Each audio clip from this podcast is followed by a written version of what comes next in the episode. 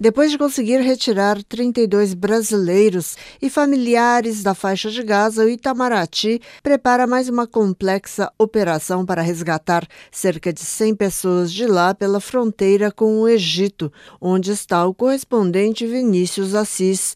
Quem são as pessoas dessa segunda lista? São ao todo 102 pessoas, sendo de fato 41 brasileiros. O restante são familiares palestinos. É uma lista diversa que, desde que foi discutida, recebeu muita atenção e cuidado do Itamaraty. Faz parte desse grupo, por exemplo, uma ex-nora de um dos fundadores do Hamas. Ela é de Criciúma, Santa Catarina e se mudou para Gaza em 2005 para se casar. Acabou se divorciando e continua na região sob forte ataque israelense há quase dois meses. Agora quer voltar para o Brasil.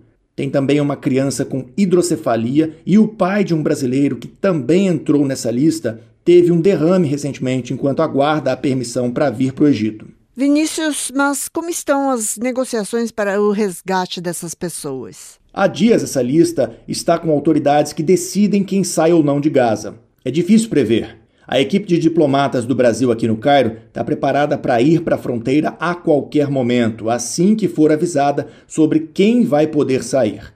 Vale lembrar que não é uma decisão tomada apenas pelo Egito. Israel, Catar, os Estados Unidos e o Hamas também discutem esses pedidos das embaixadas.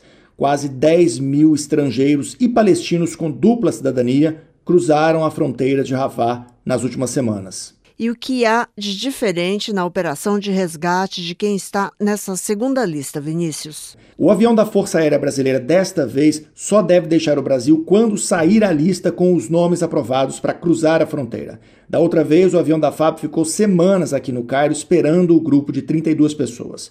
Agora o desafio é maior, inclusive logístico. A maioria das pessoas desta segunda lista está bem perto da fronteira, em Gaza, mas cerca de 20% delas estão em outras áreas. Assim que o grupo cruzar, deve ser trazido aqui para o Cairo de ônibus. É uma viagem de cerca de 350 quilômetros, mas que demora no mínimo umas 7 horas, porque há muitos pontos de parada para checagem de documentos, bloqueios militares, né?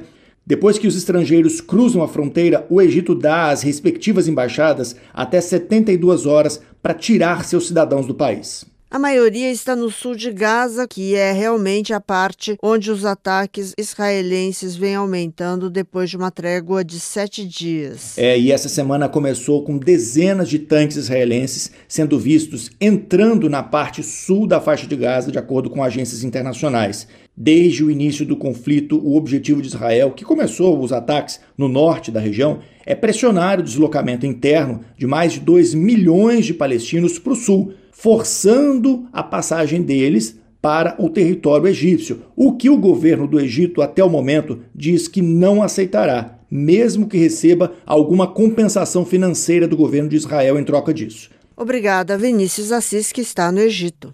Da Rádio França Internacional para a agência Rádio Web, Patrícia Moribe, de Paris.